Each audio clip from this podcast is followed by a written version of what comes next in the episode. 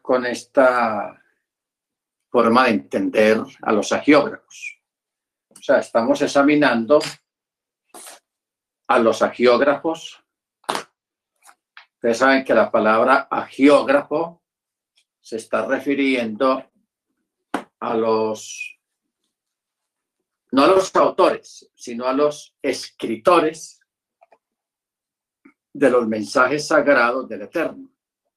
¿Ok? Porque el Eterno los inspiraba, los guiaba a través de la inspiración para que ellos uh, escribieran este documento del cual hoy en día nosotros nos alimentamos, nosotros nos guiamos. Yo a veces me pregunto si no hubieran existido los agiógrafos, si no hubieran existido los escritores,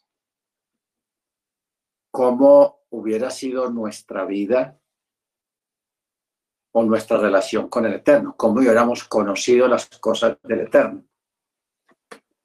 Teniendo en cuenta, de ahí es que entendemos cuando la escritura habla de los padres.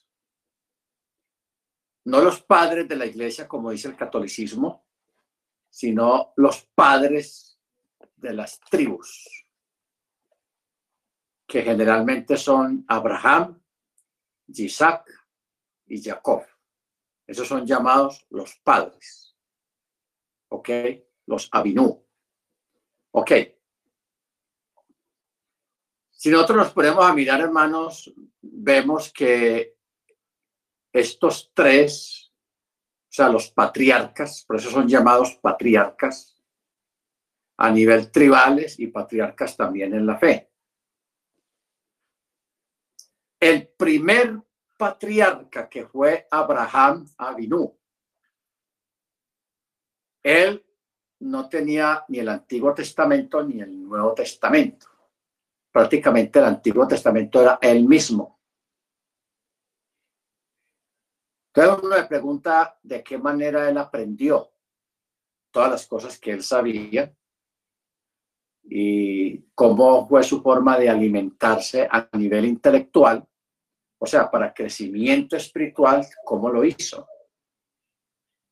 Porque nosotros hoy en día tenemos la Biblia, tenemos la Gemara, la Mishnah, el Talmud, tenemos profesores, tenemos Morot que nos enseñan la Torá, pero ellos no tuvieron quien les enseñara la Torá, en este caso Abraham. Entonces, de ahí viene la pregunta, ¿cómo se alimentaban ellos? ¿Cómo alimentaban ellos su fe, sus convicciones? Eh, ellos, hermanos, se alimentaban era prácticamente a punta de fe. Por eso es que hay un texto muy importante en la escritura que dice, mas el justo por la fe vivirá. ¿Ok? El justo por la fe vivirá. Como eran personas que tenían una relación muy estrecha con el Eterno y la ventaja era de que el Eterno hablaba con ellos.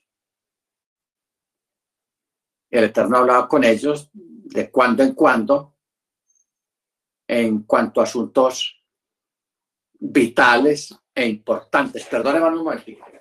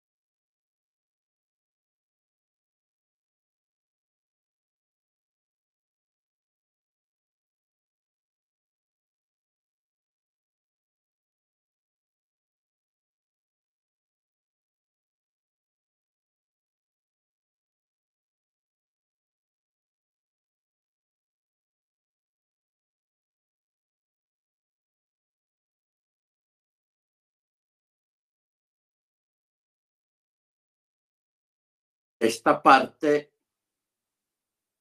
en entender cómo hicieron los, los patriarcas para incrementar y fortalecer su fe y el conocimiento. La, la forma de ellos asimilar y aprender no fue igual a la nuestra. Ojo con eso. no fue igual a la nuestra. Nosotros hoy en día tenemos muchos libros, tenemos muchos instructores, tenemos un maestro y, tenemos mucha abundancia de material. Ellos en esa época no tenían todo lo que nosotros tenemos hoy en día. Entonces, a raíz de esa falta que ellos tenían en cuanto a todo este conocimiento y todas estas cosas, entonces ellos lo suplían, suplían esa falta, era a través de la oración, de la meditación y de vivir sus experiencias, sus vivencias a partir de la fe. ¿Ok?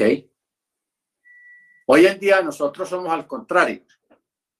No buscamos muchas vivencias, ni utilizamos mucho la fe, sino que lo que hacemos es estudiar la fe. ¿Ok? Porque nosotros pensamos que tenemos toda la fe del mundo y nosotros realmente no tenemos tanta fe como la que desarrolló Abraham, Isaac y Jacob y muchos personajes del antiguo pacto. Entonces, esa es la gran diferencia que tenemos hoy en día entre ellos y nosotros. Porque ellos anduvieron, vivieron, experimentaron, pero en esa época no existían escuelas de estudio bíblico, estudio del Antiguo Testamento, ellos no tenían nada de esas cosas no tenían nada de esas cosas. De pronto, en parte, tengamos algunas ventajas porque tenemos ciertos conocimientos heredados y asimilados a través de, de los escritos. Entonces, por eso hoy en día nosotros no podemos compararnos con los patriarcas, de ninguna manera. Ellos vivieron su época, vivieron su tiempo, vivieron sus experiencias con el Eterno, caminaron con el Eterno y eso fue lo importante para ellos. Nosotros hoy en día estamos llenos de muchas cosas en nuestras mentes, en nuestras cabezas.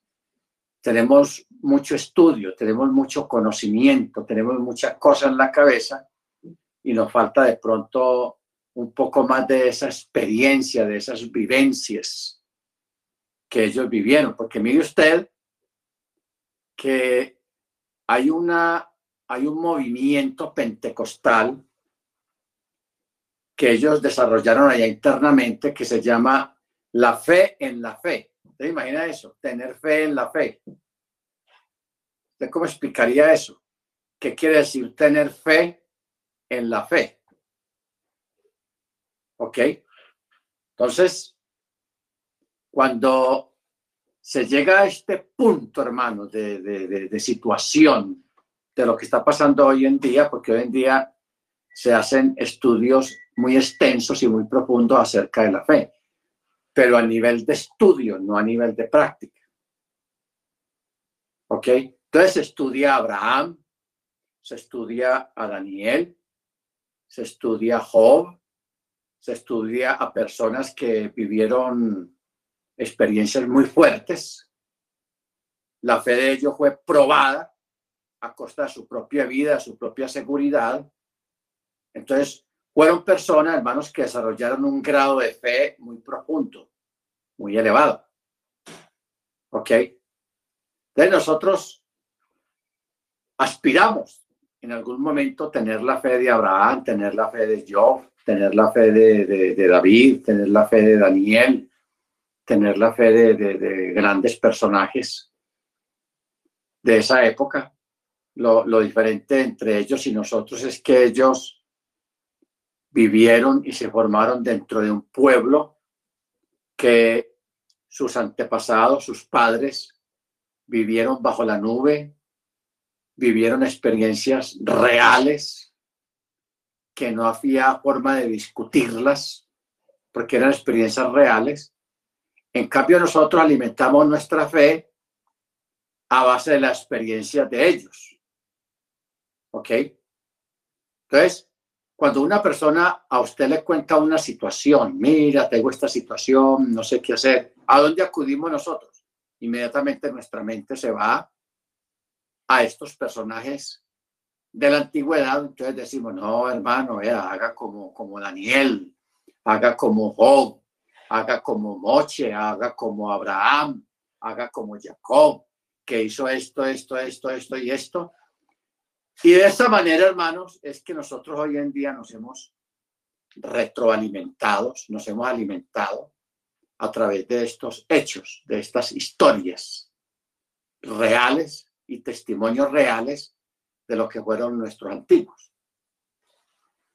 Entonces, ¿qué es lo que tenemos que hacer hoy en día? Lo que hay que hacer hoy en día es escudriñar, como dice Yeshua, las escrituras, porque ya cuando viene Yeshua, ya él sí habla de unos documentos, ya él sí habla de unas escrituras. Pero en el caso de Abraham, de Isaac y Jacob, ellos no tenían documentos todavía. No tenían escrituras en qué apoyarse o en qué acudir para tomar algunas decisiones en sus vidas. ¿Ok? o con esto. Porque a veces nosotros, hermanos, podemos criticar Abraham cuando mintió allá en Egipto, diciendo de que Sara era su hermana. diga que usted es mi hermana, no diga que es mi esposa. Cosas así. Y a veces uno critica eso, que falta de fe de ese Abraham, mira eso lo que le pasó. Y uno piensa eso, pero uno no, nunca piensa las circunstancias de esa época, que ellos no tenían libros, ellos no tenían Torah todavía, no tenían eh, lo que hoy en día tenemos nosotros, que tenemos los salmos, tenemos los profetas, tenemos proverbios, tenemos eh, mucho material, mucho material. Entonces, más sin embargo, ellos con toda esa falta y ausencia de, de, tanto material que hoy en día nosotros tenemos, más sin embargo, fueron personas que desarrollaron una fe muy profunda, muy grande, y esa fe les ayudó a ellos a hacer testimonio en su tiempo y nos ayuda a nosotros también a guiarnos, a tener una guía, a tener una, un modelo, tener un modelo, porque todos nosotros debemos de tener un modelo o tenemos un modelo, ¿ok? Entonces, uh, eso es interesante porque si nosotros entendemos esta parte, vamos a, tener un mayor entendimiento de las cosas del Eterno. Ahora, por ejemplo, en el Evangelio de Juan, capítulo 8, en el verso 56-59, dice, vamos a empezar a ver unas cosas curiosas y unos misterios. Dice así, verso 56.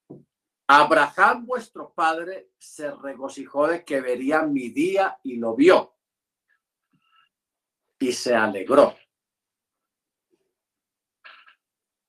56.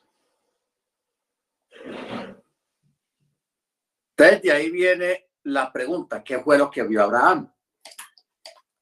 Porque el que está hablando aquí es Yeshua. ¿Qué fue lo que dijo Yeshua? Abraham, vuestro padre, se regocijó en que vería mi día y lo vio y se alegró. Entonces, y ahí viene la pregunta, ¿qué fue lo que vio Abraham? ¿Qué quiere decir Jesús en eso de que vio mi día y se alegró? Vámonos para Génesis capítulo 14, 17. A ver qué fue lo que vio Abraham.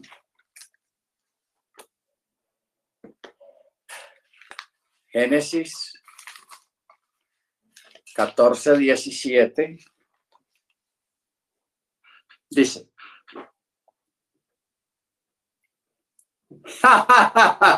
Eso es increíble lo que, lo que hay aquí. Dice, después que regresó tras derrotar a Kedorloamer y a los reyes que estaban con él, el rey de Sodoma salió a su encuentro en el valle de Sabé, que es el valle del rey. Pero Melquisedec, rey de Salem, sacerdote del Elohim Altísimo, sacó pan y vino y bendijo a Abraham por el Elohim Altísimo, poseedor de los cielos y de la tierra. Entonces, mire usted, hermano, este texto que está aquí en el Nuevo Testamento, en el Brihadachar, en palabras de Yeshua que dice, Abraham vuestro padre se regocijó de que vería mi día y lo vio y se alegró. Y ahora nos estamos preguntando, ¿qué fue lo que vio Abraham? Que se alegró. Él vio o vivió más bien que Melquisedec, rey de Salem y sacerdote del Elohim Altísimo, saliera a su encuentro con pan y vino. ¿Ok? Y lo bendijo. Y Abraham dio los diezmos a Melquisedec de todo el botín de la guerra. Entonces, hermanos, ustedes saben que alrededor de, Abraham, eh, de, de Melquisedec, hay muchos misterios, muchos pensamientos muchos midrases o midrasim. ¿Ok? Entonces, ¿qué pasa? Yo personalmente, yo personalmente creo que Malquisedec era el mismo Yeshua en una de sus salidas. ¿Ok? Acuérdese que cuando habla de Chilo, dice, y sus salidas son desde la eternidad y hasta la eternidad. ¿Qué quiere decir eso de sus salidas? Que el Eterno se manifiesta a los seres humanos, a nuestro ambiente, a nuestro mundo. El Eterno se manifiesta. Esas son lo que quiere decir las salidas. ¿Ok? Entonces, esta por ejemplo, el, cuando aquel ángel bendijo a Jacob y le cambió el nombre, que Jacob peleó con esa figura. Forcejearon en la, en la noche hasta la madrugada. Ese era el Mesías también, era Yeshua, en una de sus salidas, como un ángel. Luego, aquí en este caso, él sale en la forma y figura de Malquisedec. o sea, en dos palabras, hermanos, Moche, eh, Abraham, en su momento, cuando venía de un momento tan crucial de una guerra que, que Abraham no era hombre de guerra, pero más sin embargo fue un varón de guerra, fue y rescató a su sobrino, venciendo a cinco reyes, que eso es un récord, un hombre que no es de guerra, anciano, y que haga semejante proeza, tuvo que haber recibido asistencia y ayuda de parte del cielo. Entonces viene preocupado, viene también con mucho gozo, con mucha alegría de haber logrado semejante hazaña y que le salga al encuentro semejante personaje. Entonces, aunque el texto y el relato no dice que Abraham estuvo contento de haberse encontrado con, con, con Malquisedec, que prácticamente era el Mesías, pero internamente, espiritualmente, porque vamos a esta parte, espiritualmente, internamente, Abraham vio, porque eso lo dice el mismo Yeshua. Que Abraham no se lo haya dicho a nadie en esa época, hombre, ¿cómo ¿cómo Abraham va a hablarle a la gente de una persona que en esa época era muy oscuro la mención de él, o sea, la mención del Mesías, porque el Mesías comienza apenas a mencionarse en, a partir de Mochi, pero en forma alusoria, en forma tipológica. Un parón, un profeta os levantaré como, como tú, profetiza el Eterno. ¿Ok? Entonces, pero Yeshua, que conoce los corazones toda la vida, eso fue lo que él vio, no por fuera de Abraham, sino por dentro de su corazón. Por eso él dice, Abraham, vuestro padre, se regocijó de que vería mi día y lo vio y se alegró. Entonces le dijeron los judíos, mire usted la pregunta que le hacen los judíos después de que Yeshua dice estas palabras. ¡Ah! Oigan a este aún no tiene 50 años y ya viste a Abraham. Óigalo. Y ojo con esto, hermanos. Miren la pregunta. ¿No tiene 50 años siquiera y ya has visto a Abraham? Porque es que el verso 56 lo que Jesús dijo fue que Abraham lo vio a él. Lo vio. Y se alegró y se gozó. Por eso el texto nos tiró allá con Malquisedec. Entonces le preguntan, ¿cómo así? Usted no cumplió 50 y ya me va a decir de que usted ya vio a Abraham o que Abraham lo vio a usted. Entonces Jesús les dijo, de cierto, de cierto os digo, antes que Abraham existiera o que fuera Abraham, yo soy Anoji Aquí Yeshua está hablando como Elohim. Antes que Abraham fuese, yo soy. ¿Ok? Entonces la reacción. Tomaron entonces piedras para tirárselas, pero Yeshua se ocultó y salió del templo. ¿Cómo la ve? ¿Qué nace eso, hermano? ¿Ok? Bueno. Otro caso similar. Juan 12. Mire, mire cómo estamos extrayendo cosas desde el del Brihadachá y bajo qué contexto. Juan 12, 41.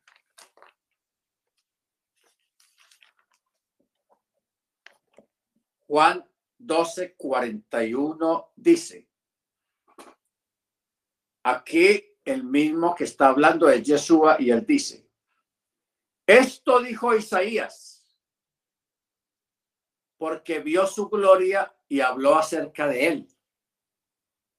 Sin embargo, aún de los principales muchos creyeron en él, pero por causa de los fariseos no lo confesaban para no ser expulsados de la sinagoga. Isaías vio su gloria Isaías vio su gloria. Esto está en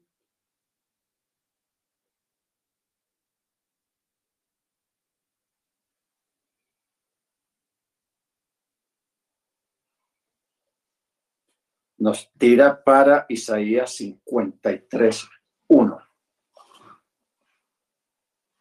Isaías 53, 1.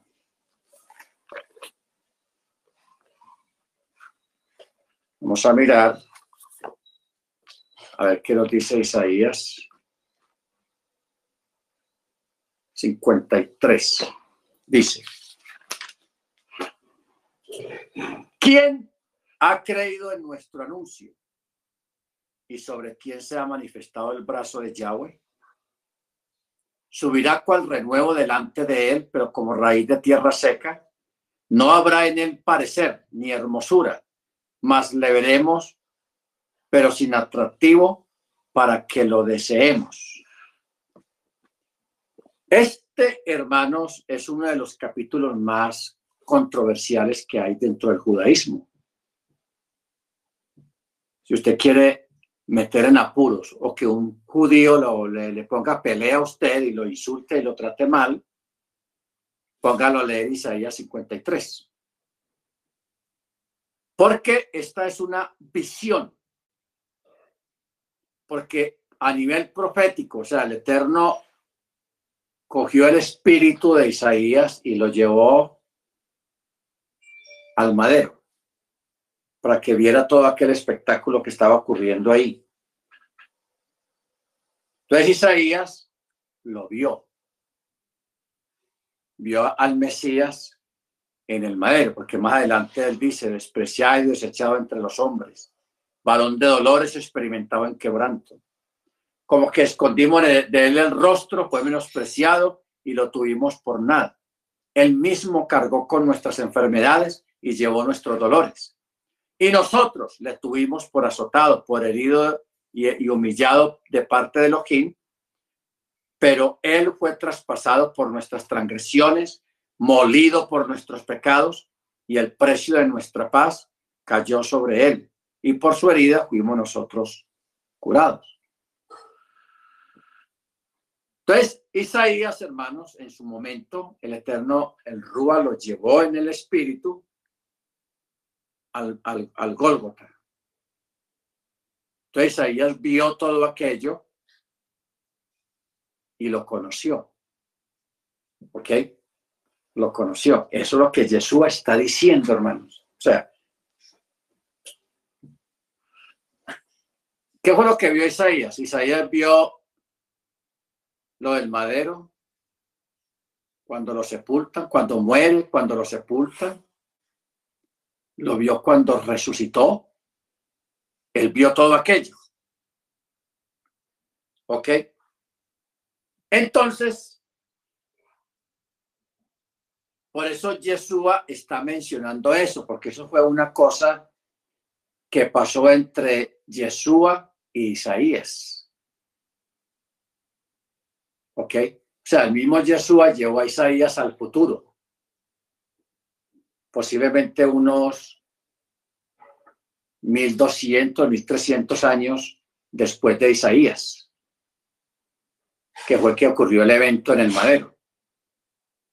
Entonces Isaías ve todo aquello y él, conforme a sus palabras, conforme a lo que vio, él escribió Isaías 53. ¿Ok? Escribió Isaías 53 porque está hablando del siervo sufriente. Pero ¿cuál es el detalle aquí, hermanos? De que Yeshua, como esto fue una cosa interna, pongamos un ejemplo, vamos a poner un ejemplo. Eh, la hermana Cecilia tiene una petición al Eterno y está muy preocupada. Ella está, vive en Estados Unidos en este momento. Entonces la hermana Cecilia, ella está preocupada con lo de Ucrania, con la guerra, con la inflación, con todo lo que está pasando en el mundo, porque están pasando muchas cosas malucas. Entonces la hermana empieza a orar y decirle, Eterno, ¿cómo va a ser esto? ¿Qué va a pasar? ¿Cuándo va a ser la, si va a haber una tercera guerra mundial, cuándo va a ser y cómo va a ser? ¿A dónde va a caer la primera bomba? Señor, qué bueno que me mostrara, yo quiero ver y yo quiero ver. Y la hermana se, se cierra en esa cosa de, de pedirle al Eterno eso, que ella quiere ver. Entonces el Eterno dice, ah, voy a tener misericordia de esta sierva. Entonces, puede ser que la hermana a través de un sueño o una visión, pongamos lo que sea a través de un sueño, la hermana está dormida, tipo 4 de la mañana, que son los sueños después de las cuatro de la mañana es que vienen los sueños reveladores. Entonces el Eterno la lleva a que vea el bombazo, el primer, el inicio de la, Tercera Guerra Mundial. Estamos hablando de un ejemplo, por lo que está pasando ahora. Entonces ya ve que un bombazo cae sobre Londres. Cuácate. Y ese que la bomba cae hasta cierta altura y ahí explota sobre Londres. se arma una bola de fuego, hay una destrucción impresionante y la hermana está viendo todo eso, porque el Rúa la llevó allá, a ese momento. Y ella ve todo eso y, ay Señor, ¿qué es eso? ¿Cuánta gente no vive ahí? Y, y tantos muertos. Y luego ve que otro país manda una bomba nuclear contra Rusia y cae en, en Stalingrado, un ejemplo, aunque Stalingrado es de Polonia, pero cae por allá, en una ciudad de esas rusas. Y también una mortandad y una matazón. Y ya, la hermana despierta. Entonces ella llama a cualquiera de ustedes una persona conocida y le cuenta el sueño. Mire, yo soñé esto, yo vi esto. Y vi la fecha, pero el, el RUA me dijo que no dijera la fecha. ¿Ok? El RUA le dice, no diga la fecha, porque ella vio la fecha. Entonces la hermana, basada en eso, ella empieza a tomar medidas para su vida y empieza a preocuparse por la gente, depende de la ubicación donde estén pero la mayor prioridad es decirle a la gente, guarde comida, guarde comida, hagan una cueva bajo la tierra, que esto se va a poner maluco, va a haber una guerra y eso es espantoso. Yo lo vi, yo lo vi en un sueño, el Eterno me lo mostró. Entonces, supongamos que eso ocurra esta noche o, mañana en la madrugada. Y la fecha que va a ocurrir eso sea dentro de tres meses. Exactamente tres meses. ¿Ok? Entonces la hermana sabe el tiempo que tiene para prepararse a partir de esta fecha de mañana. La diferencia entre lo de la hermana y lo de Isaías es que con Isaías sí fue como 1200 o 1100 años antes de que ocurriera el evento. O sea, Isaías no vio nada, no le tocó vivir eso porque Isaías murió. Las dos situaciones son iguales y vienen de un mismo contexto, el RUA, mostrándole a una persona algún evento que va a ocurrir en un futuro lejano o en un futuro cercano. Ahora, pero vamos a algo más profundo.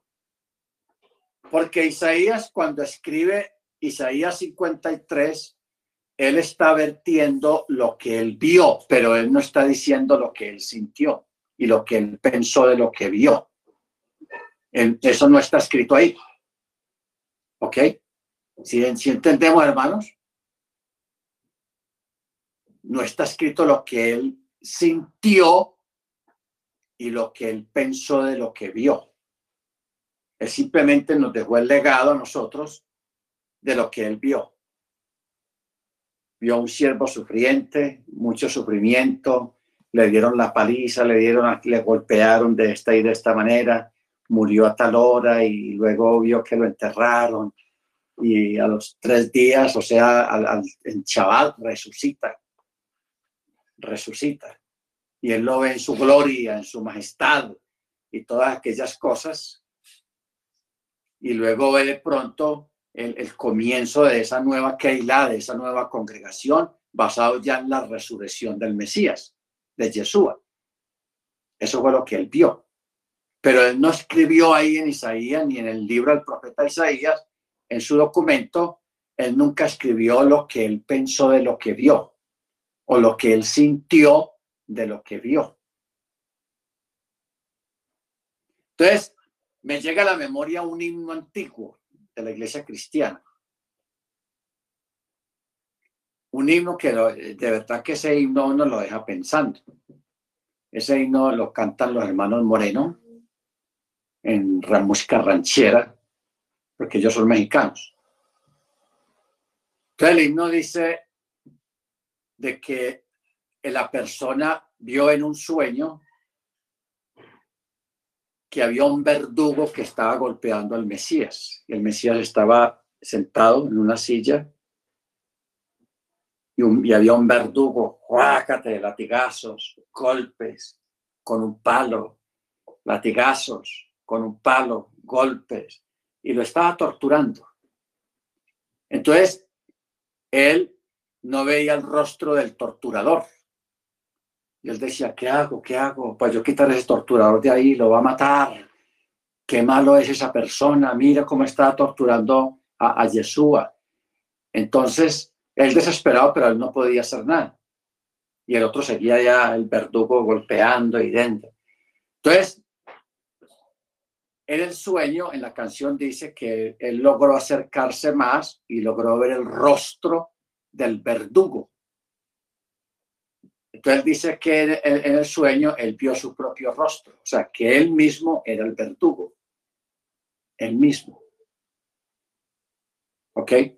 Entonces, e, estos son, son cosas, hermanos, en que nosotros tenemos que entender cómo funciona el espíritu de la profecía. ¿Ok? Ustedes saben que hay varios niveles de la revelación y de la profecía por parte del Eterno. El primer nivel es a través de los sueños. es el más básico y el primer nivel. El segundo nivel es a través de las visiones, que usted está acostado, va caminando y cuando uno piensa al frente suyo todo cambia y empieza a ver imágenes, empieza a ver cosas del futuro de otro lugar, diferente a donde está en ese momento. Y el tercer nivel es cuando usted lo lleva al Rúa, lo lleva en el espíritu y lo lleva a un lugar lejano en alguno de los siete cielos a mostrarle algo. O lo lleva a mostrarle el futuro, lo lleva al futuro. O sea, el que tiene posesión de la verdadera máquina del tiempo, sea para ir al pasado, para ir al futuro, es el eterno. él sí tiene la máquina de tiempo, que ni siquiera es una máquina, es simplemente su orden y su deseo y todo se hace. ¿Ok? Todo se hace. Bendito sea el nombre del Eterno. Ahora, para nosotros, hermanos, alcanzar esta, estas áreas de revelación, tenemos que pedir al Eterno que Él nos, nos dé ese don y prepare nuestra alma, cuerpo y espíritu para este tipo de eventos y de situaciones y de cosas. ¿Ok? Que Él nos prepare. Baruch Entonces, ¿qué ocurre? Por ejemplo, si nosotros continuamos aquí con esta parte en Juan capítulo 2, verso 17. Dice, recordaron sus discípulos que está escrito, el celo de tu casa me consumirá. Esto está hablando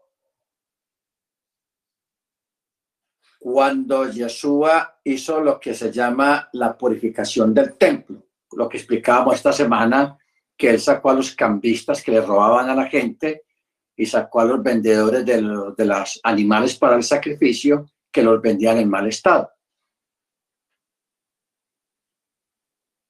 Entonces, cuando ellos ven a Yeshua haciendo eso, se acordaron de lo que estaba escrito en la palabra que dice, el celo de tu casa me consume.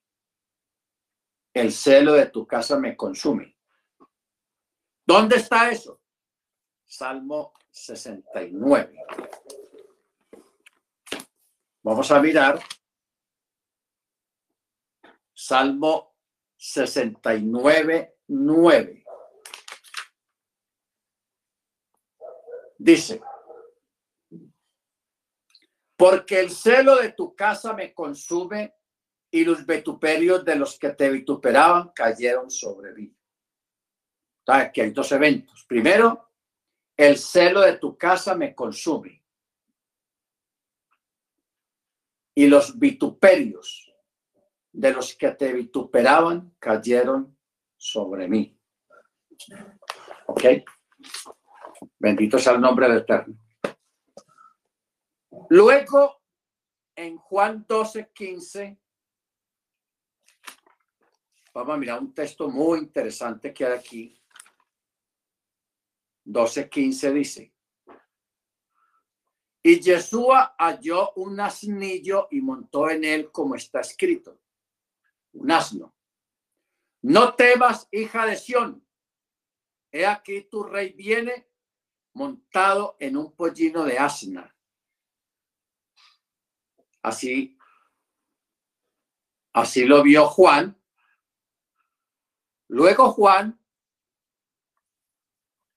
va al libro de Zacarías capítulo 9, verso 9, que dice, alégrate mucho, capital de Sión, o sea, Jerusalén, da voces de júbilo, ciudad de Jerusalén, mira a tu rey llegando, justo y victorioso, humilde, montado en un asno, en una cría de asna. ¿Ok? montado en un asno, en una cría de asna. Bendito sea el nombre de Eterno. Ahora,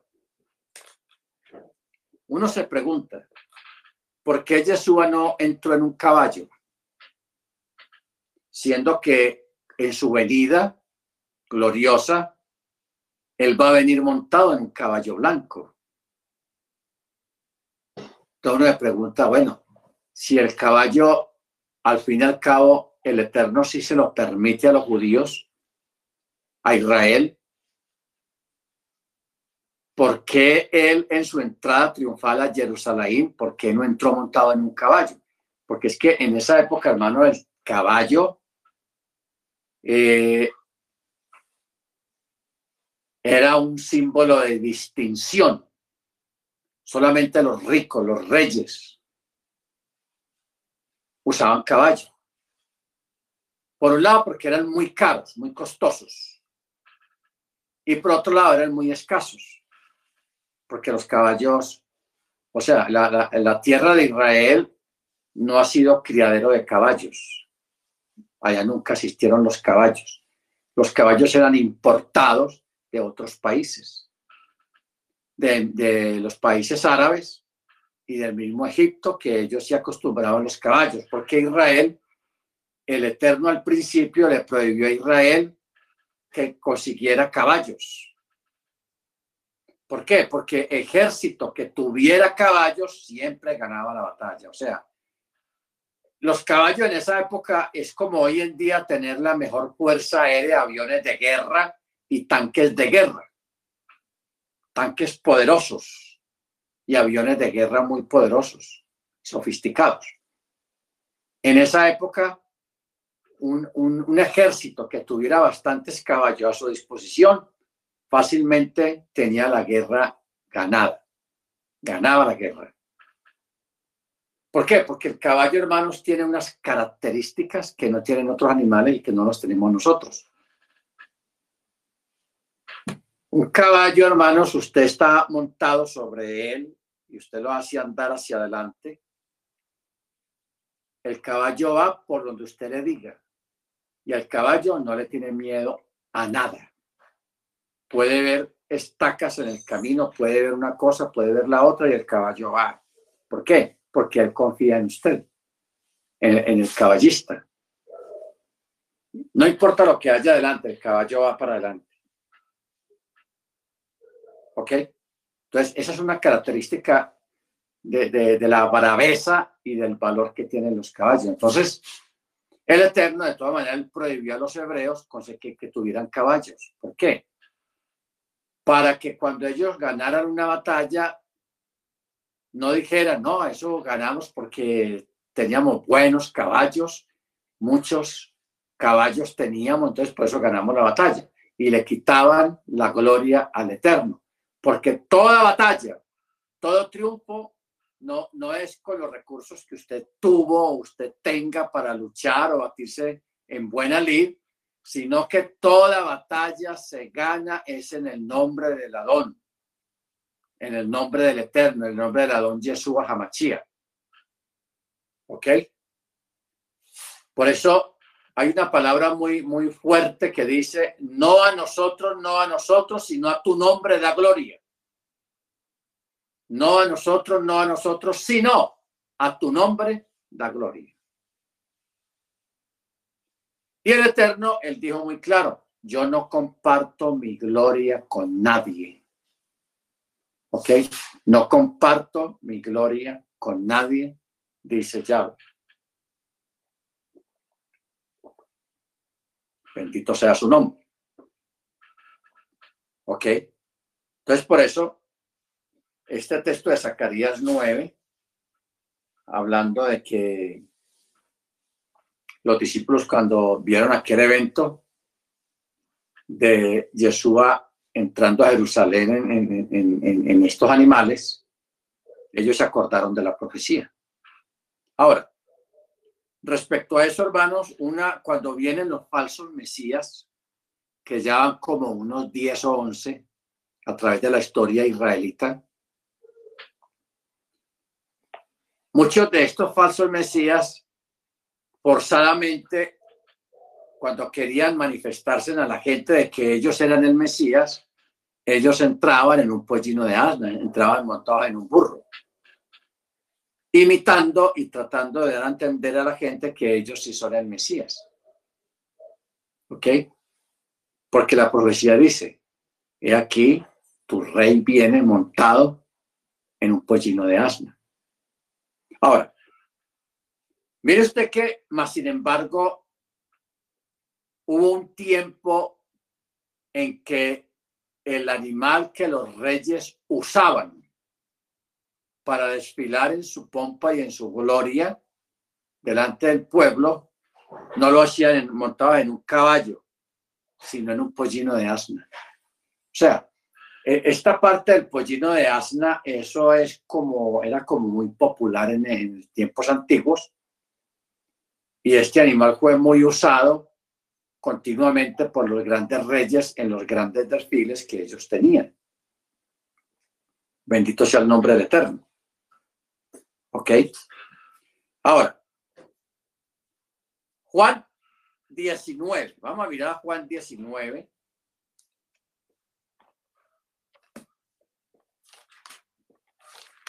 Juan 19, 37.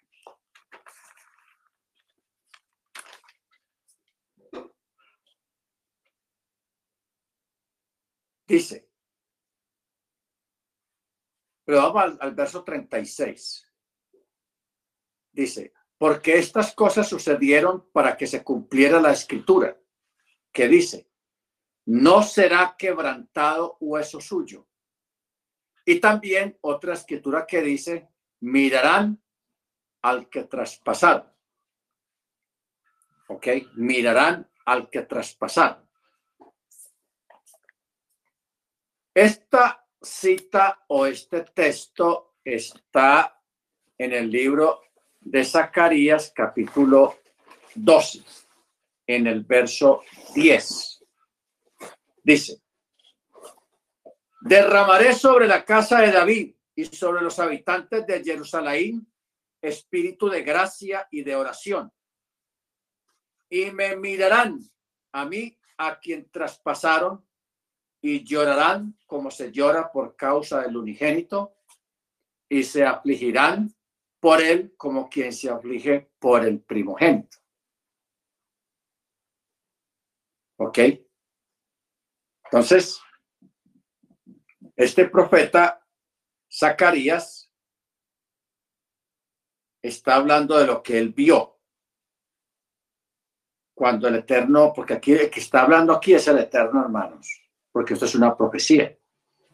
Y el Eterno le está dictando al profeta, porque mire cómo comienza Zacarías 12. Carga de Yahweh sobre Israel. Así dice Yahweh, quien extendió los cielos, echó los cimientos de la tierra y formó el espíritu del hombre en su interior. Y luego en el verso 10 dice que me mirarán a mí. ¿Y quién está hablando ahí? Según el verso 1, Yahweh. ¿Ok? Pero cuando Yeshua viene o cuando el Eterno viene, Él no viene como Yahweh. Él viene como Yeshua. Él viene como el Mesías. Él viene bajo la figura del ungido. Él viene bajo la figura de hijo. Baruch Entonces, eso, esa parte, hermanos, eso es lo que, la que hay que entender para que nosotros podamos eh, respaldar y estar seguros de que Yeshua es Yahweh y Yahweh es Yeshua, como siempre hemos dicho. Solamente mirando estos detalles, no leyendo la carrera, sino mirando estos detalles para que nos vayamos dando cuenta quién está hablando y quién fue el que, fue lo que pasó realmente de aquel que está hablando. Baruch bendito su nombre. Bueno, vamos ahora, hermanos, a, mirar eh, yo quiero que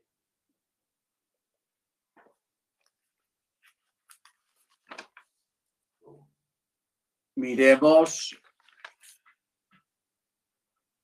algunas formas que tiene Pablo de hablar.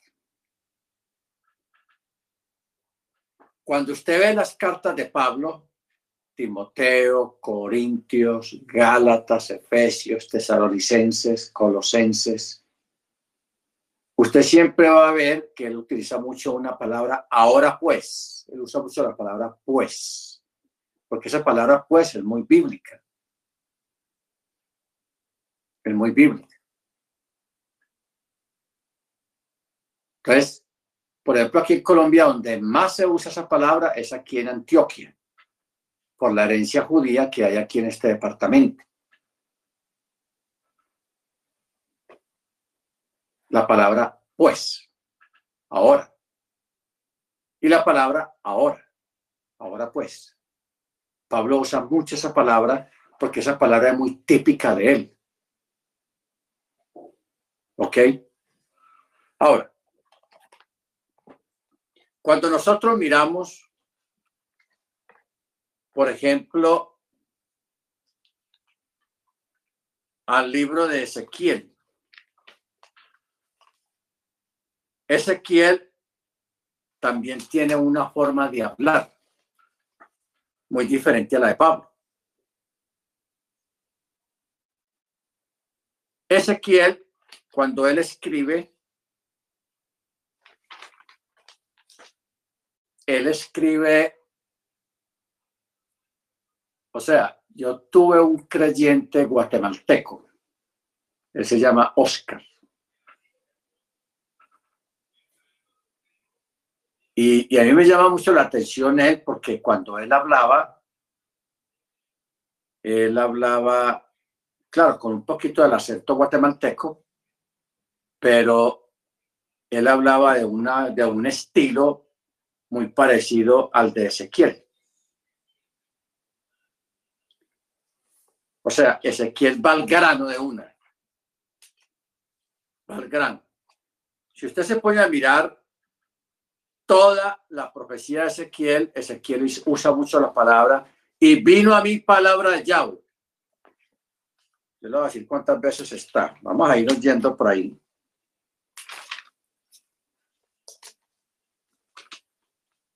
Eh, la primera parte donde está es el capítulo 6.1, capítulo 7.1, capítulo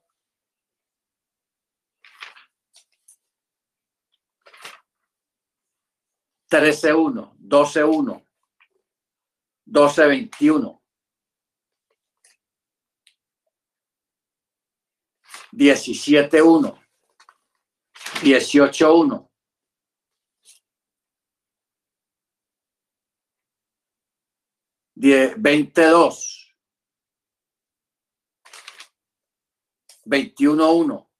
veintiuno ocho, 21, 18.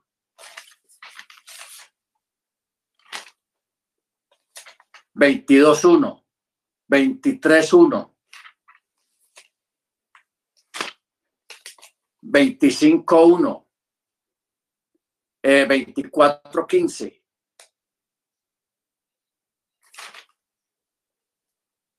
veintisiete uno,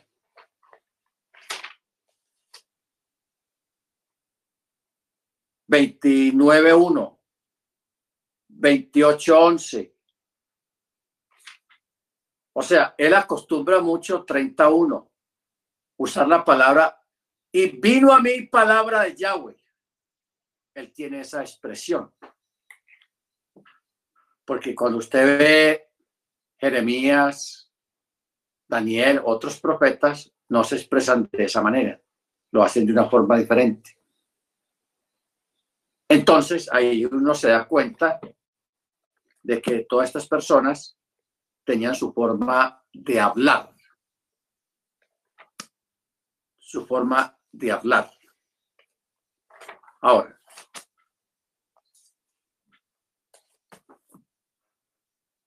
una palabra muy típica de Pablo es la palabra ojalá. Ojalá. Yo recuerdo hace un tiempo unos hermanos también de raíces hebreas muy fanáticos. Ellos le decían a la gente que uno no debía decir esa palabra ojalá, porque la palabra ojalá quería decir por Alá, o sea, el, el, el, ídolo de los musulmanes. Entonces, estos hermanos venían, eh, se lo pasaban diciéndole a la gente, no, no diga eso, hay poder, eso es idolatría, eso es feo, eso no es palabra K2 y yo no sé qué. Entonces, ¿qué tuve que hacer yo? Preparar un estudio sobre la palabra ojalá.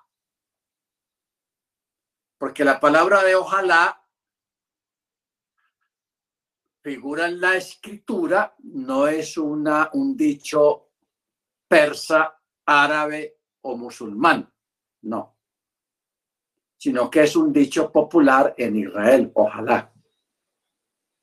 Y Pablo tiene esa palabra muy pegada. Él la dice en muchas cartas, ojalá.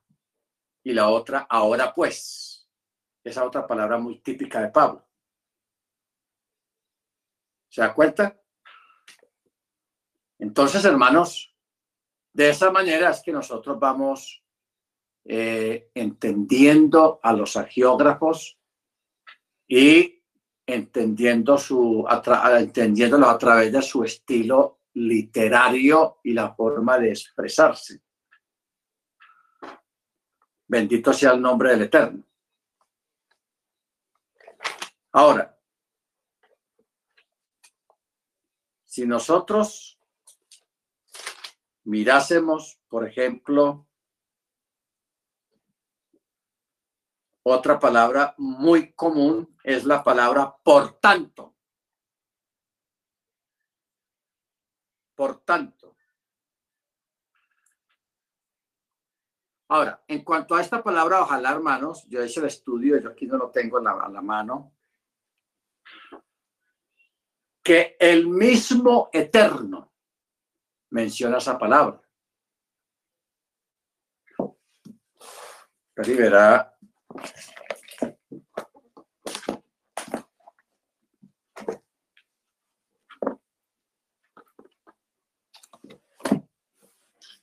Vamos a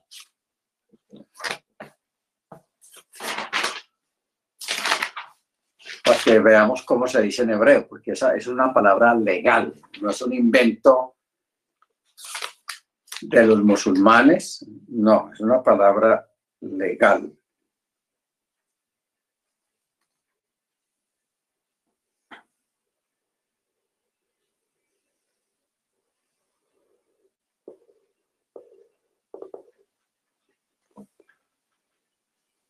Ollar, holgura, hojuela, hojarasca, hojaldare, hoja. Bueno, aquí no está pero vamos a...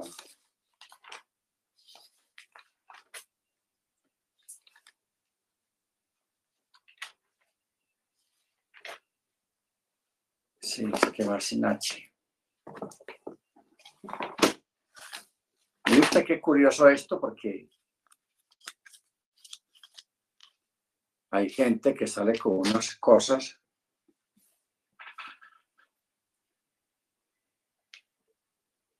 Génesis, en el, Antiguo Testamento, le voy a decir cuántas veces está. 1, 2, 3, 4, 5, 6, 7, 8, 9, 10, 11, 12, 13, 14, 15, 16, 17. 17 veces, pero vamos a mirarlo en Génesis.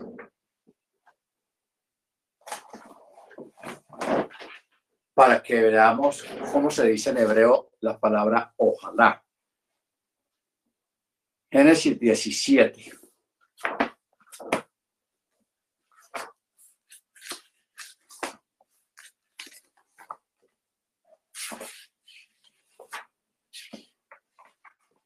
Diecisiete, dieciocho.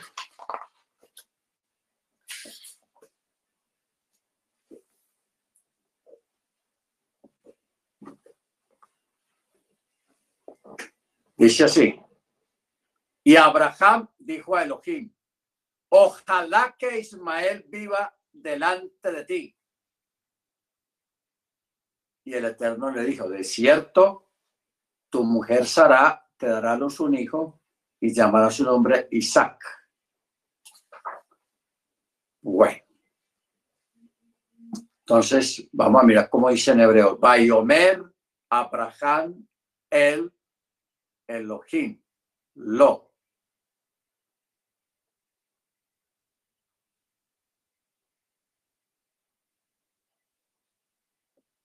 Entonces está Bayomer Abraham él. Ojalá. Lu Ismael Jihek.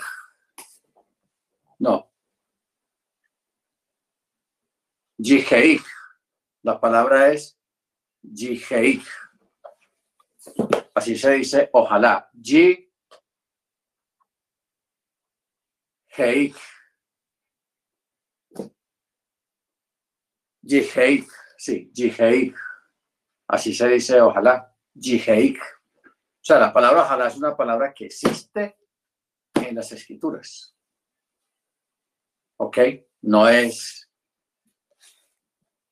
no es una palabra mala como muchos tratan de, adaptarla, que está diciendo por Alá o cosas así, no.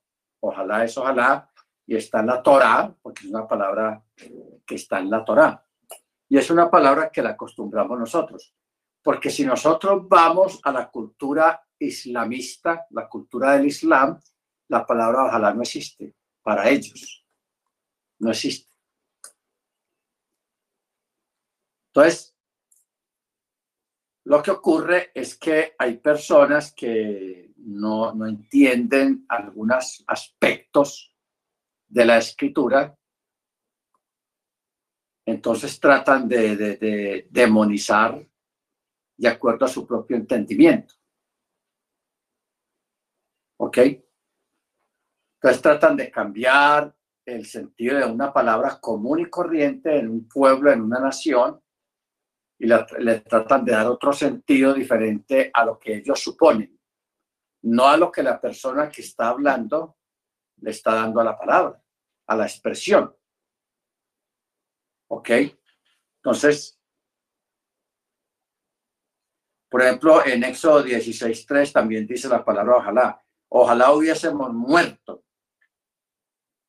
Y en números 11, 29 dice, ojalá todo el pueblo de, de Yahweh fuera profeta. Y así. Entonces,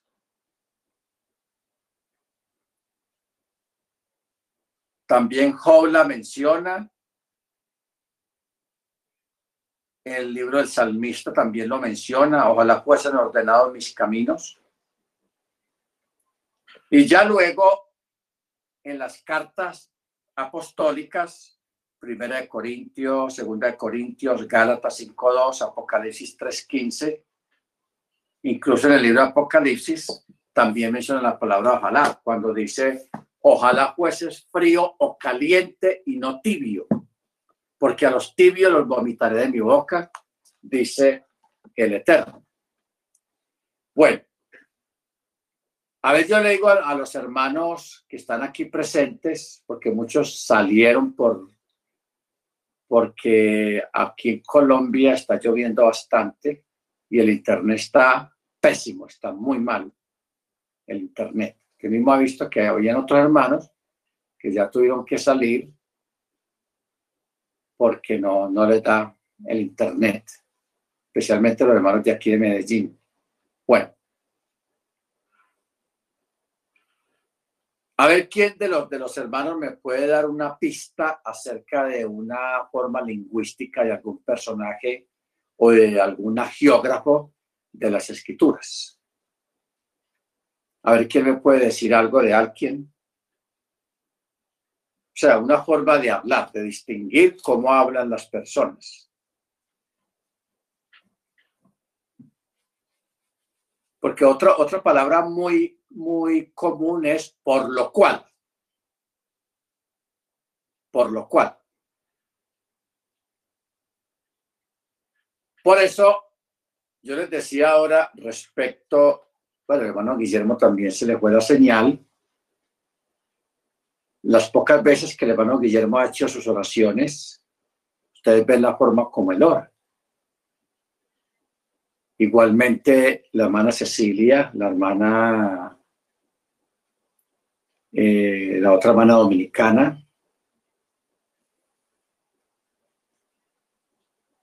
Todos tienen su forma de expresarse, de hablar. ¿Ok?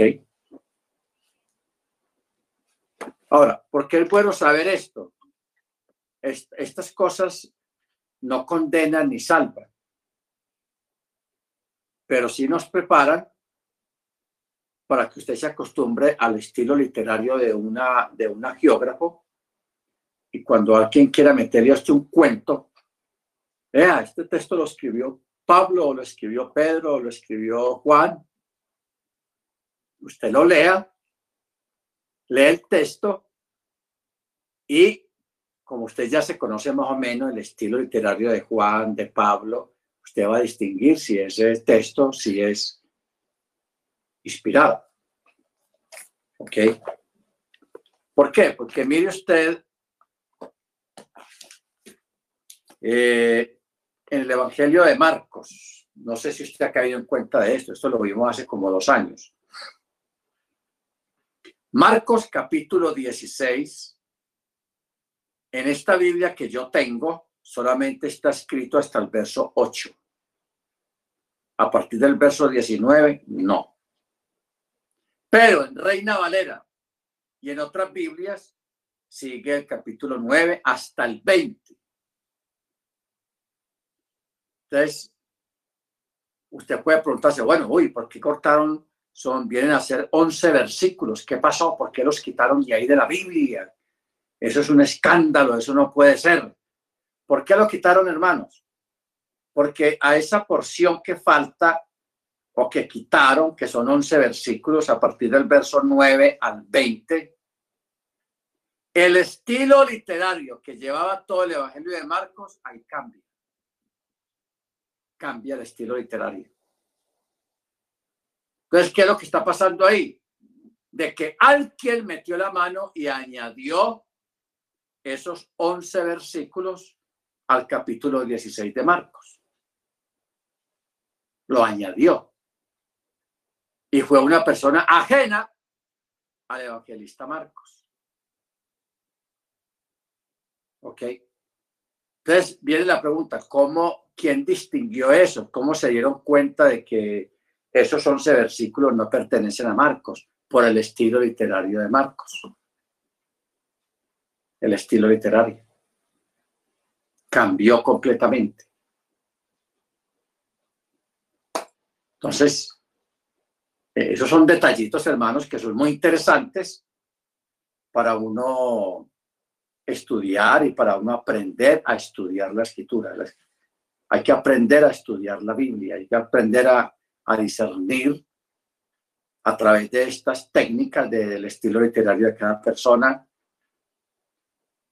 Porque, bueno, ya hoy en día casi no se utilizan las cartas, pero antiguamente cuando existían las cartas, que uno se carteaba con las personas, en una hoja escribía un documento, una carta, la metía en un sobre, la llevaba al correo y la persona recibía la carta a los ocho días o a los diez días. Eso era antes. Hoy en día eso desapareció.